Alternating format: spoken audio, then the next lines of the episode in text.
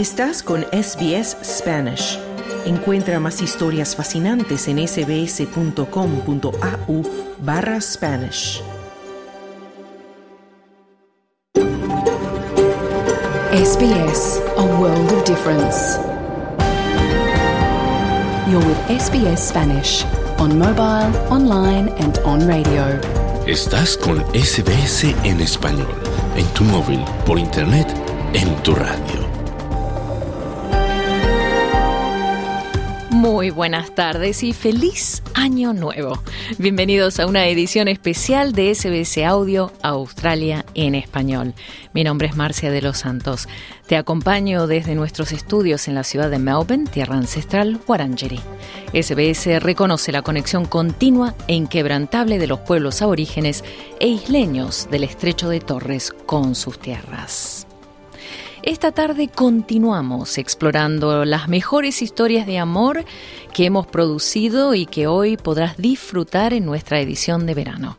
Más adelante en el programa vamos a compartir la historia de una pareja colombiana en Australia que documenta las diferentes etapas en la relación, que eventualmente los llevó a enamorarse el uno del otro y a formar una pareja duradera. También volveremos a compartir una conversación con un investigador mexicano que vive en Queensland y que está realizando un trabajo a fondo para encontrar el origen de enfermedades neurológicas y neurodegenerativas como el Parkinson y Alzheimer, entre otras. Todo esto y más en la edición de verano de SBS Audio, Australia en español. Pero antes, vamos con Carmenza Jiménez y el boletín de noticias de este martes 2 de enero 2024.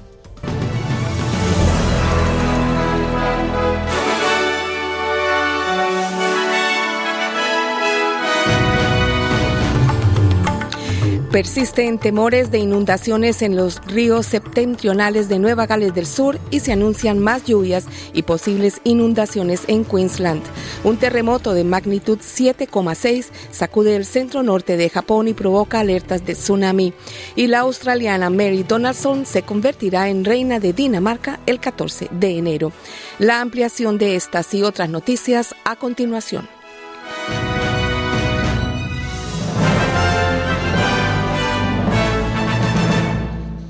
Comenzamos en Australia, donde los equipos de rescate respondieron a más de un centenar de incidentes en las últimas 24 horas provocados por las tormentas e inundaciones en el norte de Nueva Gales del Sur, mientras el saturado sureste de Queensland se prepara para más lluvias.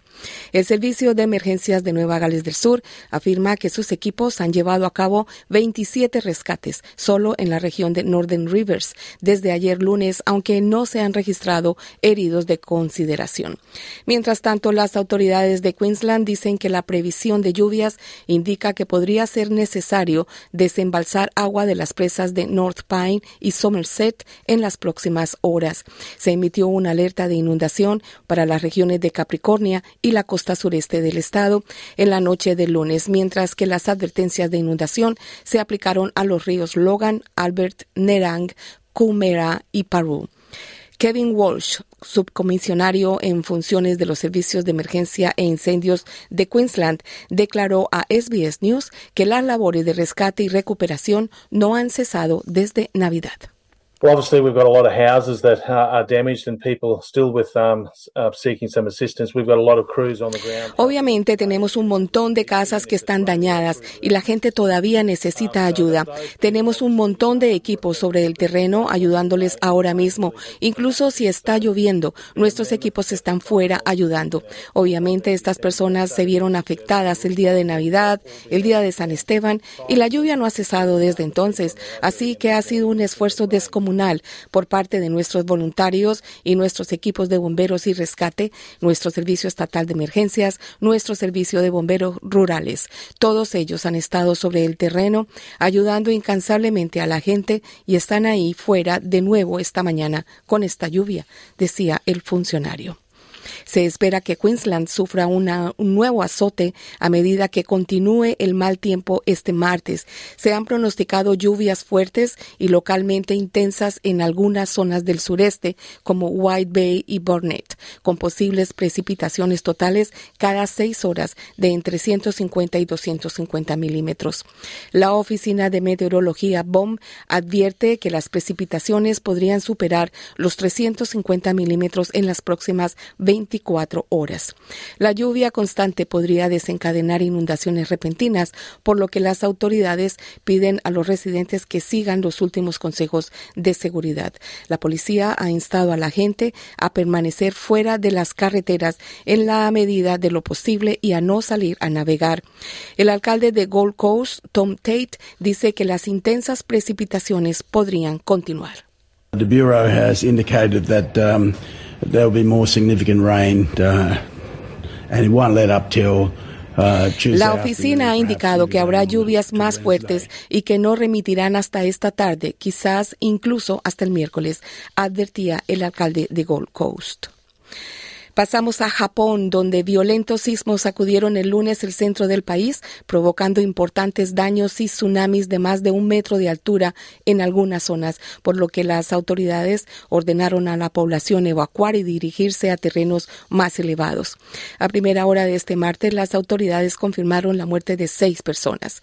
El sismo de magnitud 7,5 sacudió la prefectura de Ishikawa, del lado del mar de Japón, en la isla principal de Inmediatamente las autoridades exhortaron a la población a refugiarse ante el riesgo de olas gigantes. Poco después, las primeras consecuencias comenzaron a sentirse en las costas. Olas de metro y medio de altura golpearon el puerto de Wajima en la península de Noto y otras más pequeñas se registraron en otros lados, incluido en la isla de Hokkaido en el norte. La agencia de meteorológica japonesa emitió una advertencia por tsunami con olas que podían alcanzar los 5 metros, aunque posteriormente se canceló. El secretario jefe del gabinete japonés dice que ha recibido informes de edificios derrumbados con personas atrapadas en la prefectura de Ishikawa. Y se ha confirmado que el 14 de enero la princesa de Dinamarca de origen australiano Mary Donaldson se convertirá en reina de Dinamarca, luego de que la madre de su esposo, la reina Margarita, anunciara que abdicaba en favor del príncipe Federico. Australia tendrá así su primera reina nacida en Tasmania, Mary Elizabeth Donaldson, licenciada en comercio en, de Derecho en la Universidad de Tasmania, se casó con el príncipe heredero de Dinamarca en el 2004, después de conocerse durante los Juegos Olímpicos de Sydney. La pareja real tiene cuatro hijos. El próximo 4 de enero, la reina Margarita firmará su abdicación durante el Consejo de Estado previsto para ese día y posteriormente la primera ministra de Dinamarca proclamará a Federico como rey y su esposa, la australiana Mary Donaldson, se convertirá entonces en reina consorte de Dinamarca, acompañando en el camino al que será rey Federico X.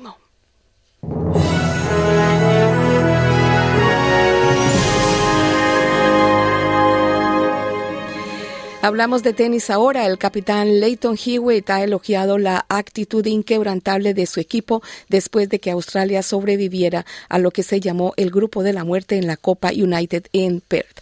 Alex de Minor comenzó la eliminatoria de anoche contra el defensor del título, el equipo estadounidense, con una aplastante victoria por 6-4 y 6-2 sobre el número 10 del mundo, Taylor Fritz. El número 12 del mundo, de 24 años, declaró al Canal 9 que estaba encantado con su actuación.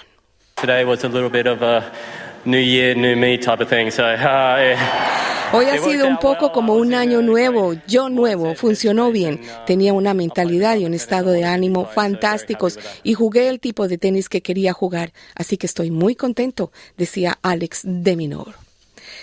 Y en el clima para esta tarde, Sydney tendrá 29 grados de máxima y estará parcialmente nublado. Melbourne subirá a 26, tendrá pocas lluvias. Brisbane tendrá 25 grados de máxima con lluvia. Perth subirá a 30 grados, clareando los cielos. Adelaida tendrá 30 grados de máxima, principalmente soleado. Y Hobart tendrá 22 grados y estará nublado. Por su parte, Canberra subirá a 26, tendrá lluvia y posibilidad de tormenta, mientras que Darwin subirá a 34 4 grados de máxima, con lluvias en desarrollo y posibilidad de tormenta. Hasta aquí las principales noticias del día. Mañana otro boletín a la una de la tarde. Por ahora te invitamos a continuar en sintonía de SBS Audio Australia en español. Buenas tardes.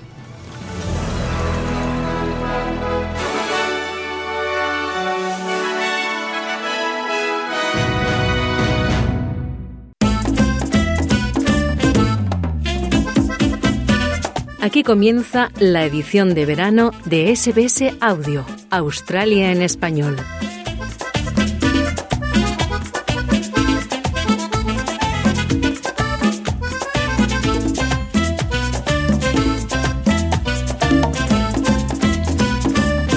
Muy buenas tardes y bienvenidos a SBS Audio. En menos de una semana, México hará la primera misión a la Luna en Latinoamérica con el proyecto Colmena, que despegará desde Estados Unidos con cinco microrobots destinados a explorar la superficie lunar y recolectar datos sobre el satélite de la Tierra. Te contaremos más sobre esta noticia en instantes. También te ofreceremos una entrevista de 2023 con el destacado investigador del QIMR Berghofer Medical Research Institute en Queensland, el mexicano Miguel Rentería, quien habla sobre la prestigiosa beca que obtuvo para realizar una de las más importantes investigaciones sobre el Parkinson en Australia.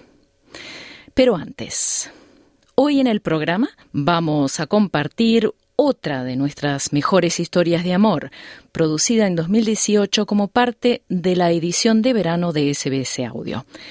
Se trata del romance entre Evelyn y Johnny dos colombianos que se enamoraron en Australia y que tuvieron que sobrellevar una serie de desafíos para que su relación funcione. Esperamos que disfrutes de esta historia íntima que pone en perspectiva el complejo mundo de las emociones en las relaciones de pareja. Mi nombre es Marcia de los Santos y esto es SBS Audio Australia en español.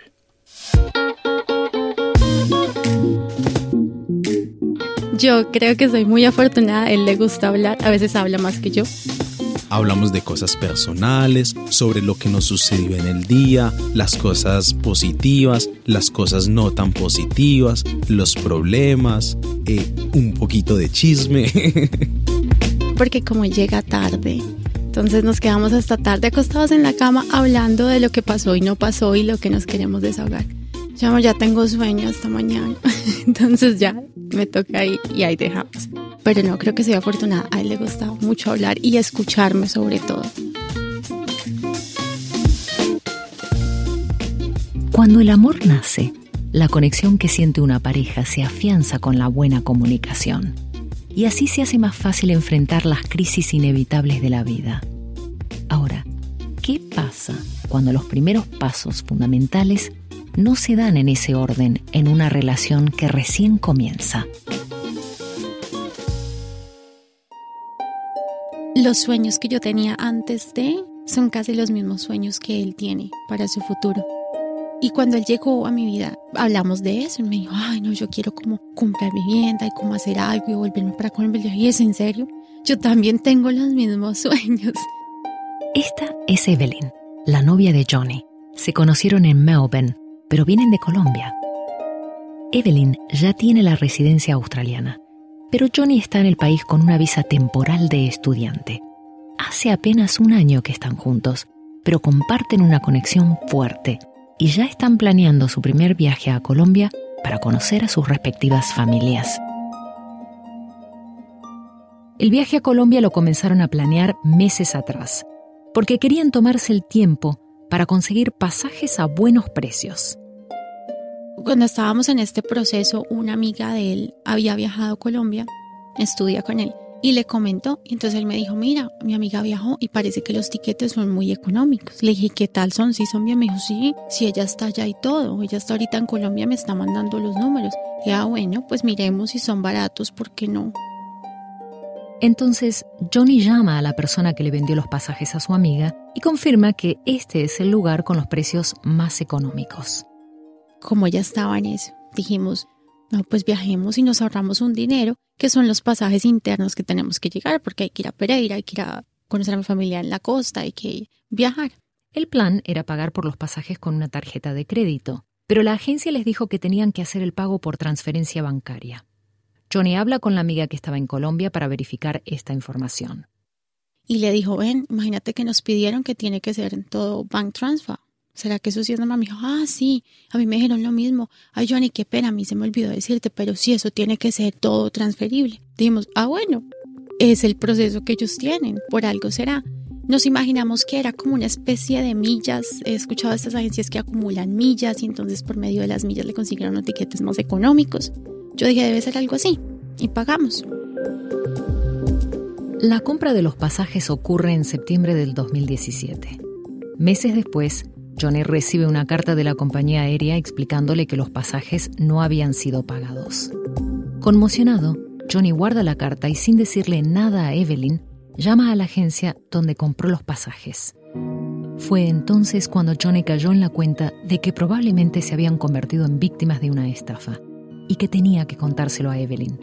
Así es como ella toma las riendas y comienza las averiguaciones pues ya yo, yo empecé a llamar, llamé a, a Cuantas Australia. Cuantas Australia dijo que parece que en la cuenta de la que sacaron fue una cuenta como ilegal. Al parecer, la persona de la que le sacaron el dinero, esa persona hizo un dispute, que es lo que llaman acá, y, y reclamó el dinero porque no, él no hizo ese pago. Entonces, Cuantas tuvo que devolver el dinero a la misma cuenta a la que se pagó. O sea, al parecer hicieron pagos con cuentas robadas. El engaño arruina sus planes y termina costando a ambos más dinero de lo que planeaban gastar. Además, causa tensión en la relación. Entre otras cosas, por la demora de Johnny en decírselo a Evelyn. No me quiso contar de la situación sino hasta hace poco, por tratar de no estresarme, tratar de solucionar la situación él y bueno. Todos queremos proteger a nuestros seres queridos de experiencias desagradables. Para evitar que Evelyn sufra, Johnny trata de demorar lo inevitable y así sacrifica la comunicación. Él se ha culpado mucho por lo que pasó, por lo de la estafa. Yo le digo que fuimos los dos los que caímos. No fue solo él, fueron a los dos, los dos nos engañaron. Lo que pasa es que, como fue la amiga de él que le dijo yo viajé, fui, volví, acá estoy y todo me salió bien, entonces los dos confiamos en eso. Entonces le digo que no se sienta culpable, que los dos caímos. Son cosas que pasan en las relaciones especialmente cuando las personas en la pareja recién se están conociendo. Así que Johnny no es el único, ni el último. Pero antes de seguir con esta historia, vamos a conocer a Johnny un poco más.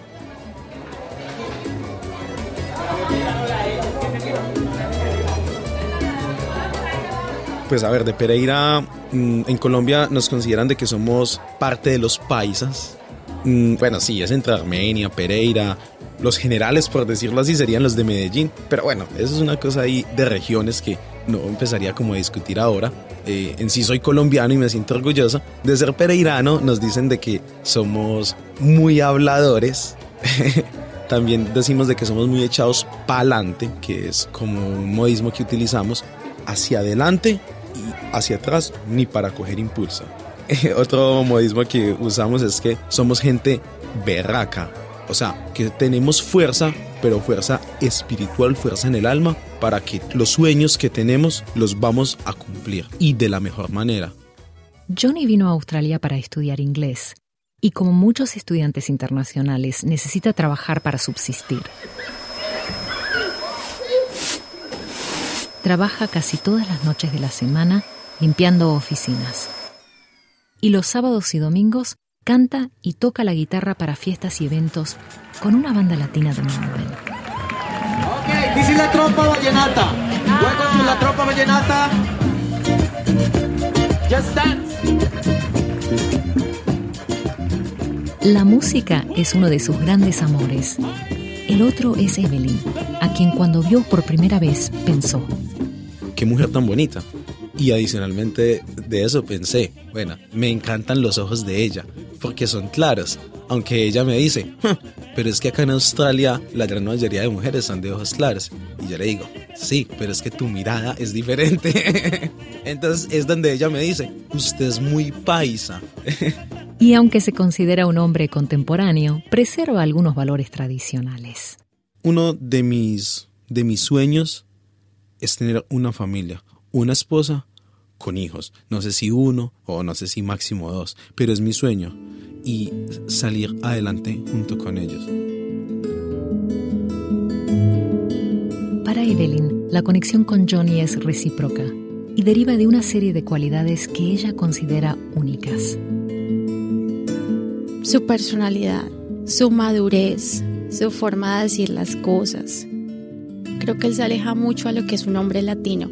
Sí, siempre va a ser un hombre en el hecho de que él quiere llevar la carga de todo, en que él quiere hacer las cosas, en que, que a mí me quiere tener cuidada y protegerme. Pero no, no ha sido un exceso, algo así que uno diga, ay, por Dios, no me lo puedo, o el machismo, o algo así que se caracteriza tanto en los hombres latinos, no. Entonces todo eso fue lo que me llamó la atención de él. Pero esto no quiere decir que Johnny sea el hombre perfecto. De hecho, Evelyn comprobó lo contrario en el día de su cumpleaños, cuando todavía eran amigos y no había ningún compromiso sentimental. No, pues yo estaba un poco molesta porque lo invité a mi cumpleaños y no fue, no llegó, no apareció, no llamó. Yo, ay, tan raro si Johnny, tan raro que no vino.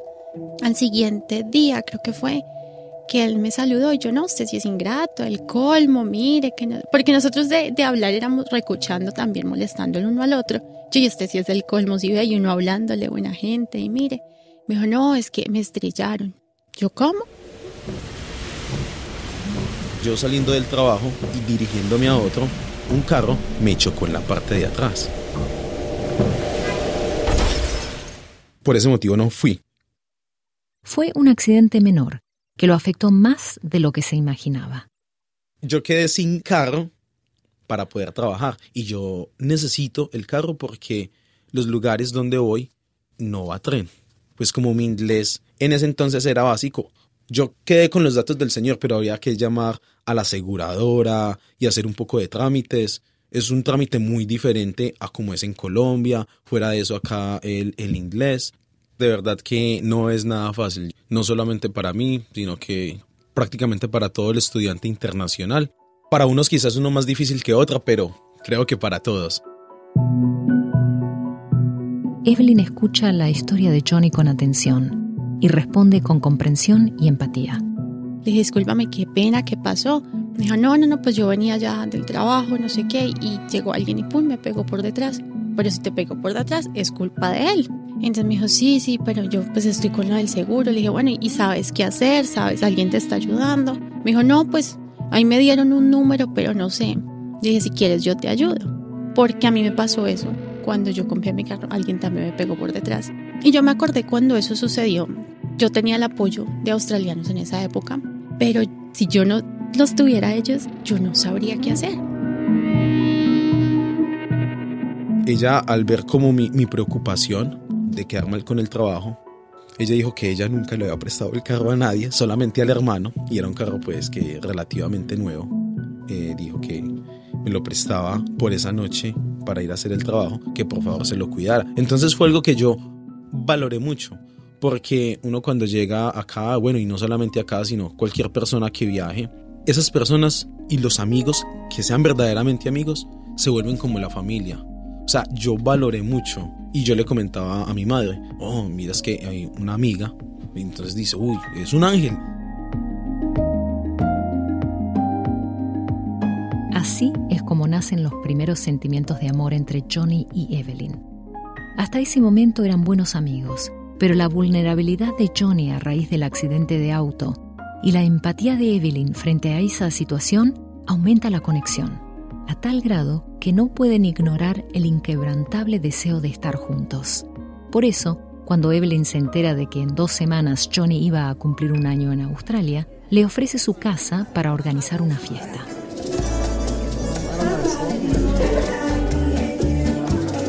Invitamos a unos amigos a la casa, eh, que algo económico, que hagamos una sangría, y, y que pizza, porque yo no cocino. Entonces pizza y sangría y no sé qué. Ese día ahí, basado en todo lo que habíamos hablado y nos estábamos empezando a conocer, y las miradas, y ya después también con un poquito de sangría y licor en la cabeza, y después de bailar un rato, llegó un momento en que eh, yo la saqué a bailar bachata. Qué bien te ves, te adelanto, no me importa quién sea él. Bailamos yo, justo en propuesta indecente. Bailamos, bailando, bailando. Ya obviamente con tragos, a mí me gustaba. Eh, yo sé que en algún momento, no sé por qué, estábamos bailando y yo le cogí la mano y le cogí la cara. Entonces eh, le robé un beso. Y yo creo que ese fue el paso. Le dije, ja, la tengo. Pero se asustó un poco porque no lo esperaba. Y yo, ay, no, no, no, no, no, no. Y bueno, ahí empezamos a hablar y hablar y él me dijo que yo también le gustaba. Yo en serio, yo no sabía, yo pensé que era solo yo. Y esa noche hablamos largo, como hasta las 8 de la mañana. Hablamos casi toda la mañana.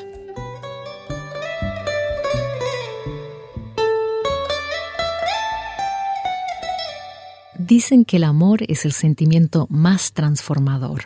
¿Cuántas veces escuchaste a tus amigos decirte que desde que encontraste pareja no eres la misma persona? El amor cambia nuestro mapa mental porque nos permite vernos a nosotros mismos desde la perspectiva de nuestra pareja. Algo que ella detectó desde el comienzo es una virtud, pero bueno, no tan virtud, perfeccionismo. He dejado de ser tan perfeccionista y he empezado a disfrutar más la vida. Obviamente, sin perder el objetivo ni la visión que tengo y que tenemos, pero he dejado de ser más perfeccionista y disfrutar un poco más. Ella no es tan perfeccionista, quiere hacer las cosas bien y que salgan bien, pero no tanto detalle minuciosamente como lo he sido yo. Aún sigo siendo perfeccionista, pero siento que he aprendido a no serlo tan al extremo como lo era antes. Y esto y otras muchas cosas más hacen que yo me vuelva mejor persona. Como nadie viene a este mundo con un manual, aprender a manejar nuestra forma de ser ocurre en la marcha, mientras luchamos con los retos que la vida nos pone en el camino, y que muchas veces ponen a prueba las relaciones jóvenes. El tratar de salir adelante, digamos que es más difícil para él en, en la situación en la que estamos. Yo tengo pensado seguir extendiendo mis estudios y hasta donde más pueda permanecer acá. Creo que ese es un gran desafío, digamos, para ir saliendo como pareja. Es difícil. Inclusive ella me comentó mm, hace creo que unos mes y medio que no me preocupara, que llegando el momento en que yo ya no pudiera extender visa, que se encontraba la manera de extenderla junto con ella.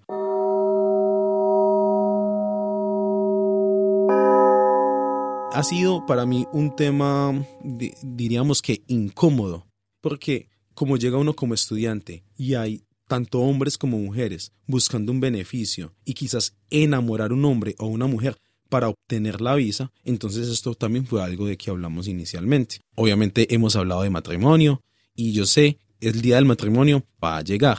Por mi parte, estoy totalmente seguro y la verdad, por ella también me atrevo a decir que sí, pero todo a su tiempo, porque necesitamos madurar un poco más la relación, pero que sea por amor, un matrimonio por amor, no por una conveniencia. Yo creo que vamos por un buen camino. Yo no, no dudo de él y no creo que él esté conmigo y lo puedo asegurar y jurar que él no está conmigo por una visa. Yo eso lo tengo muy claro. No solo porque no lo siento, sino porque él es una persona que es capaz. Y si él quiere una visa acá, él se la consigue de una forma diferente a, estar conmigo o digamos como mucha gente lo hace tenerse que aguantar a alguien por X cantidad de años para poder conseguir una visa. Él no es de ese tipo. Él es, él es muy bonito. Y yo sé que vamos a durar muchos años. Y va a ser el abuelo de mis nietos.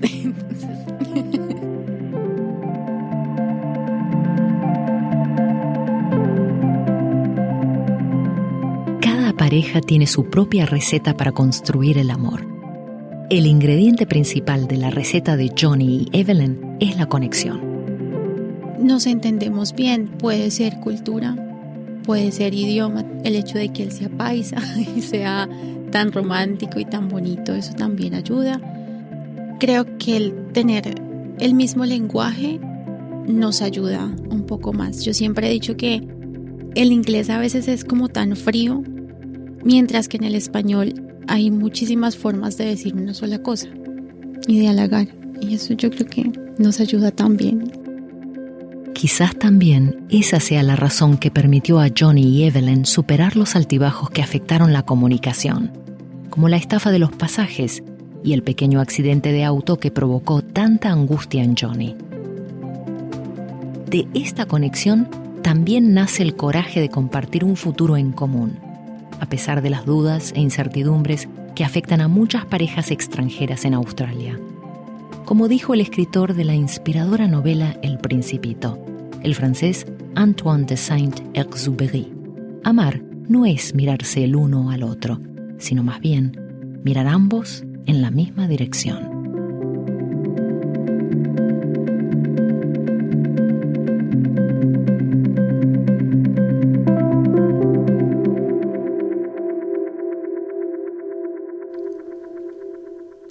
Escuchabas la historia de Evelyn Márquez y Johnny Castillo. A pesar de la incertidumbre que ambos enfrentaban en Australia, su historia terminó bien.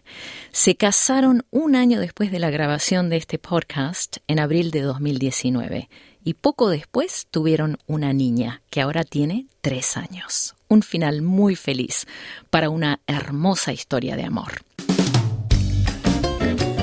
Estás escuchando la edición de verano de SBS Audio Australia en español.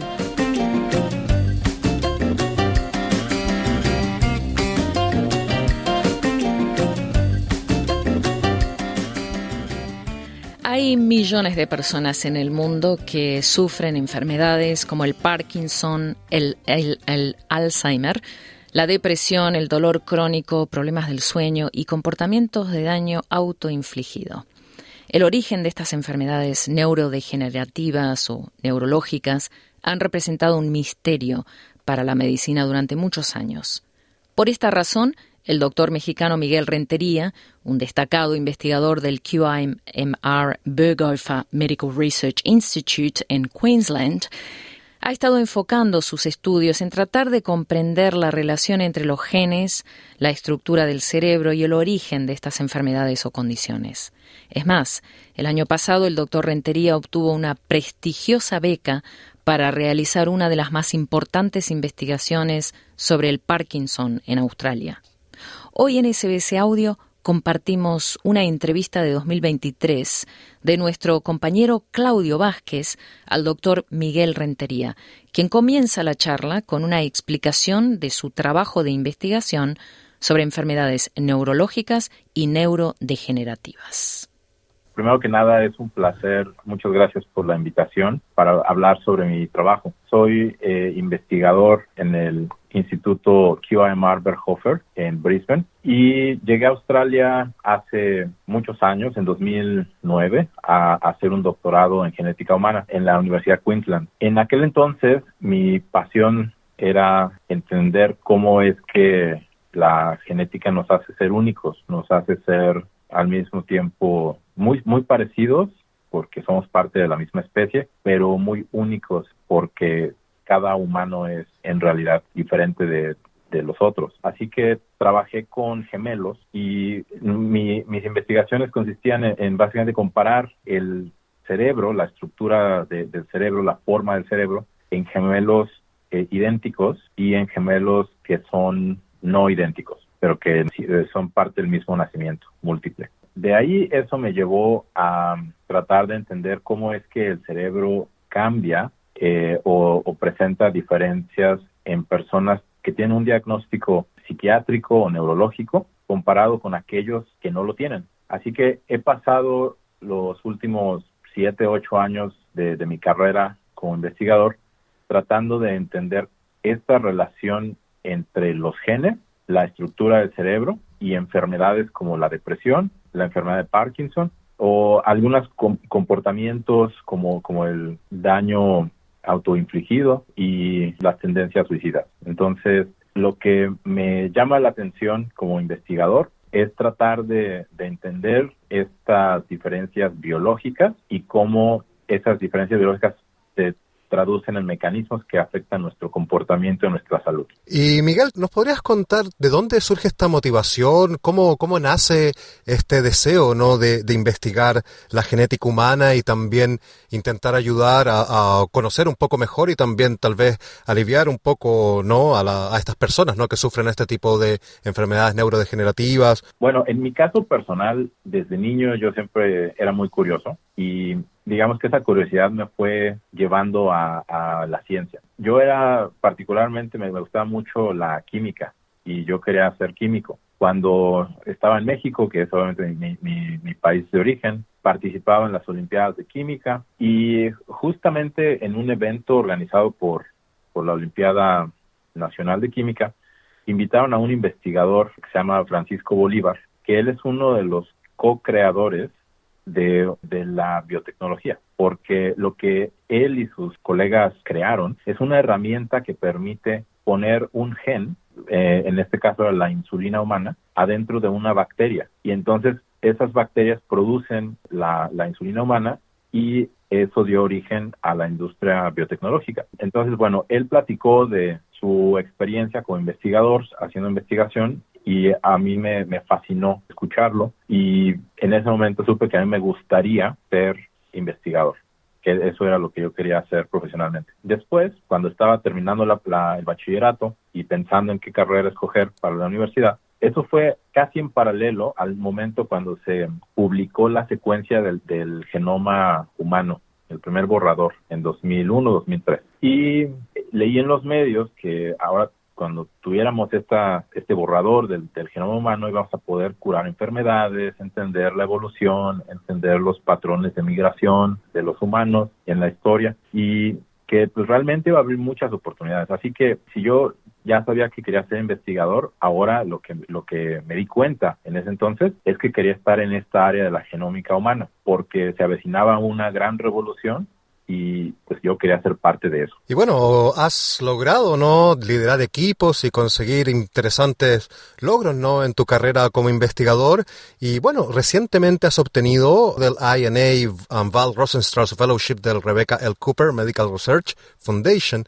Y te quería preguntar, porque es bastante importante y ofrece, bueno, un dinero que, que seguramente puede ayudarte a desarrollar mejor tus investigaciones. ¿Cómo te, te ayudará, ¿no? A, a profundizar en lo que estás investigando, Miguel. Sí, claro. Eh, eh, esta fellowship, le llaman, de, la Fundación Rebecca L. Cooper, que es una fundación en Australia que tiene ya muchos años de apoyar proyectos de investigación, pero ahora se están enfocando en apoyar personas que ellos identifican como talentos y, que tienen potencial para hacer contribuciones importantes. Esta fellowship me va a permitir dedicar cinco años prácticamente a las investigaciones y ellos están apoyando todo mi, mi programa de eh, investigación, dándome flexibilidad para poder desarrollar proyectos que, que ya tenemos y proyectos nuevos. Entonces, en particular, mi enfoque actualmente es en enfermedades neurológicas, en particular en la enfermedad de Parkinson. Y mm, estamos liderando el proyecto más grande en Australia que se haya hecho sobre la genética de la enfermedad de Parkinson,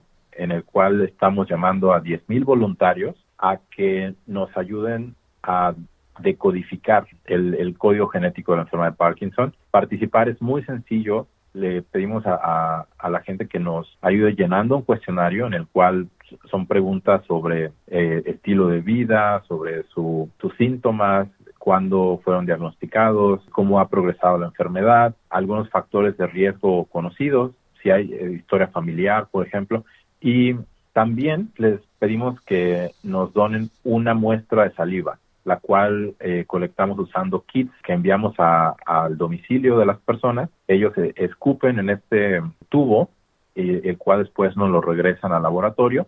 Aquí se extrae el ADN este, y se hace la caracterización de las variantes genéticas. En sí lo que estamos haciendo es medir, son millones de pares de, bases químicas que están en el ADN de cada persona y vamos a comparar a personas que tienen la secuencia de las personas que tienen Parkinson con la secuencia genética de personas que no tienen Parkinson. Y así vamos a identificar aquellas posiciones en el genoma, aquellos genes que, que incrementan el riesgo de que alguien eh, desarrolle enfermedad de Parkinson. Entonces, bueno, este es un, uno de los proyectos más uh, importantes en los que estoy trabajando. Actualmente llevamos más de 7.000 participantes voluntarios y estamos haciendo un llamado en particular a personas que, que son de ancestría no europea, incluyendo a, latinos. Así que si hay alguien que, que tiene algún familiar o, o, que ellos mismos tengan Parkinson, enfermedad de Parkinson, pues los invitamos a que conozcan más del estudio. Se llama Australian Parkinson's Genetics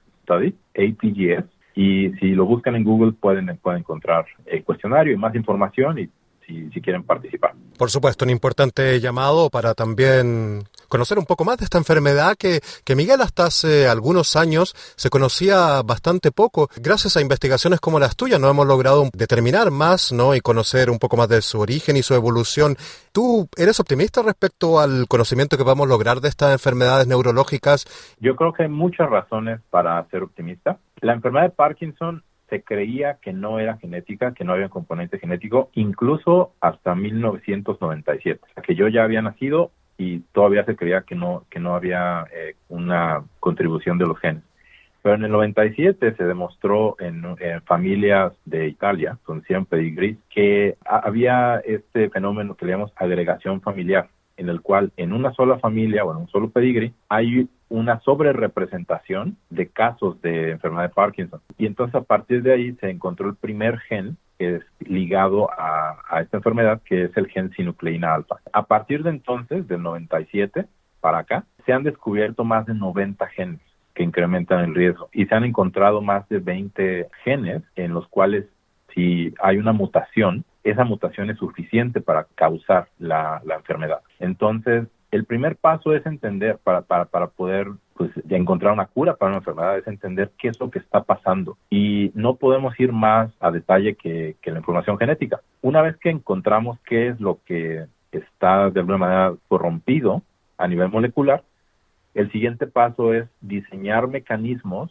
terapéuticos en los cuales se pueda componer a nivel molecular eso que está fallando. Así que las nuevas terapias para Parkinson se van a enfocar no solo en tratar los síntomas, que es lo que se hace hoy, sino en modificar el curso de la enfermedad. Significa poder alentar la progresión o detenerla, o incluso, en algunos casos, prevenirla. Y por eso es que creo que hay muchas razones para, para ser optimistas y tener esperanza de que podemos vencer esta enfermedad y muchas otras. Por supuesto. Y Miguel, tú también trabajas en, has trabajado ¿no? en la investigación de otras enfermedades eh, neurológicas o neurodegenerativas tan complejas como el Parkinson.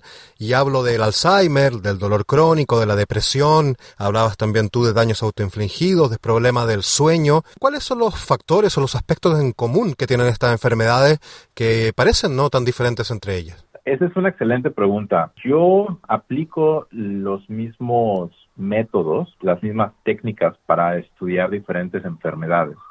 Lo que tienen en común todas las enfermedades ah, o condiciones que acabas de mencionar es que son enfermedades complejas. Una enfermedad compleja es aquella en la cual hay una combinación de factores tanto genéticos como ambientales que determinan quién tiene un riesgo más alto y quién tiene un riesgo más bajo. Entonces, lo que hacemos es tomar datos de miles de personas y mirar millones de variantes genéticas y aplicar métodos estadísticos con la ayuda de computadoras para encontrar aquellos genes que están involucrados en, el, en el origen de estas condiciones. Otra cosa que podemos hacer es utilizar estos datos para comparar diferentes condiciones, diferentes enfermedades, incluso en eh, grupos de pacientes o, o de personas que no tienen ambas enfermedades. ¿no? Entonces podemos encontrar cuáles son la, las vías moleculares, metabólicas a nivel de la célula o a nivel de órganos en las cuales hay cambios o hay diferencias y tratar de entender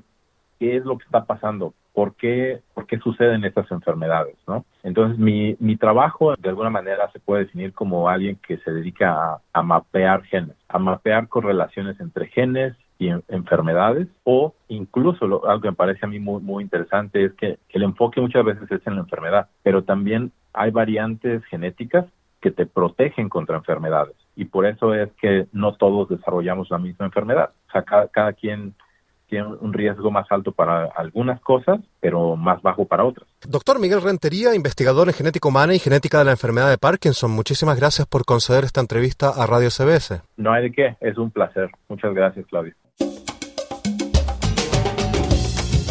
Estás en la sintonía de SBS Audio Australia en Español, edición de verano.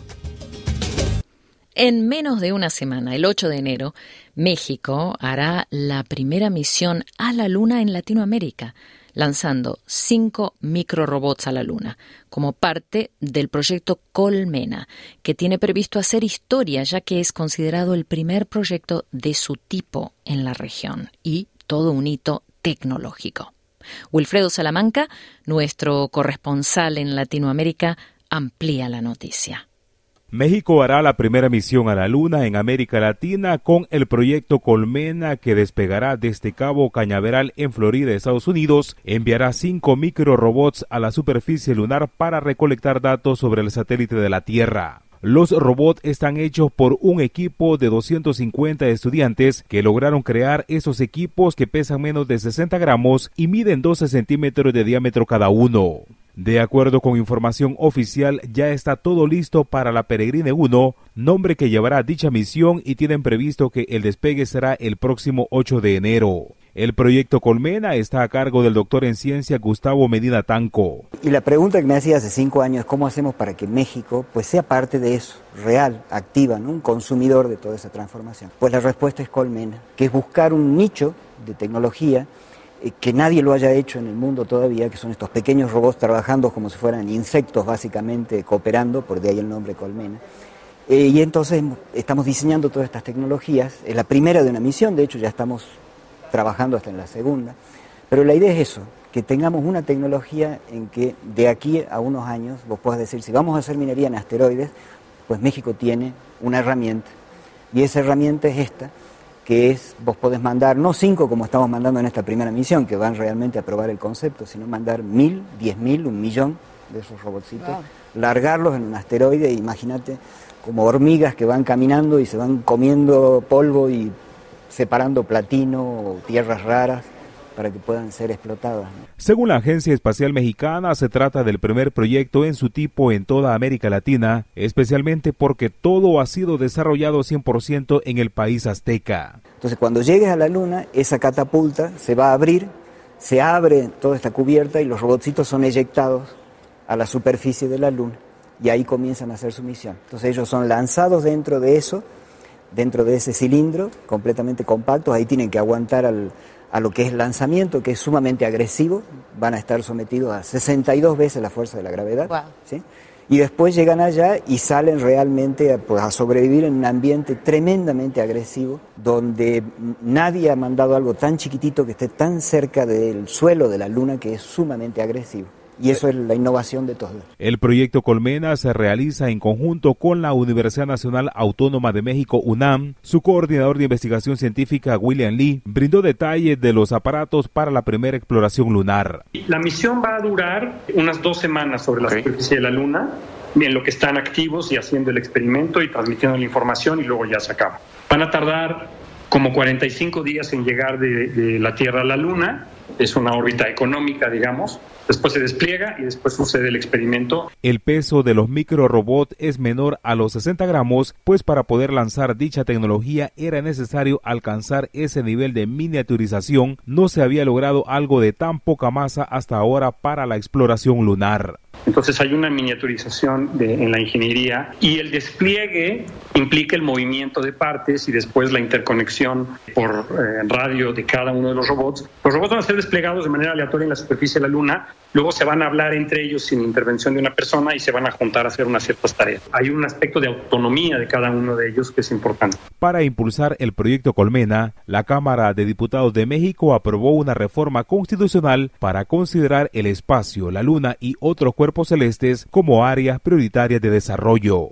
Este proyecto que se llama Colmena es un proyecto 100% mexicano desarrollado por alumnos, 200 alumnos de la UNAM, de diferentes especialidades, ingenieros, psicólogos, eh, médicos, este, pues es toda una eh, gama de, de, disciplinas. La industria espacial en México ya tiene bastante tiempo en desarrollarse, pero necesitamos que en la Constitución ya se catalogue las actividades espaciales como una área prioritaria para que México ya detone esta, este ecosistema y desarrolle su propia tecnología espacial y ya no ser un cliente más o un este, consumidor de tecnología espacial de terceros o de proveedores de, de empresas privadas, sino que México ya tenga su propia tecnología espacial. El proyecto Colmena forma parte de la adhesión de México al programa internacional Artemisa, formalizada el 9 de diciembre de 2022. Artemisa es un programa internacional de vuelo tripulado que tiene como principal objetivo llevar humanos a la Luna en 2024. Hasta ahora forman parte 13 países como Alemania, Arabia Saudita, Argentina, Australia, Brasil, Bulgaria, Canadá, entre otros. Para SBS Audio informó Wilfredo Salamanca.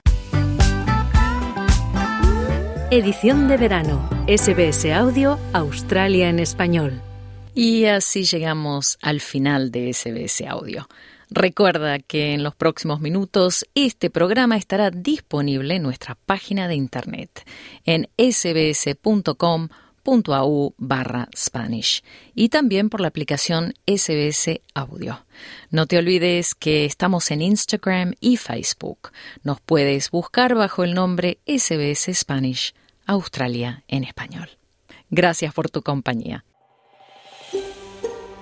¿Quieres escuchar más historias como esta?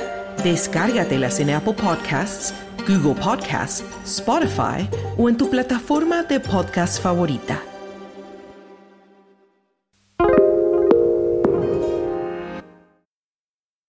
SBS is Australia's most trusted multilingual broadcaster. Our listeners are loyal, highly engaged, and have supported countless local businesses. We offer advertising packages for businesses of all sizes. Our experienced sales team will guide you through the process of owning a great campaign. Bring your own ad or have our production team make you something in one of our 68 languages. Start the conversation with your new audience today. Email sales at sbs.com.au.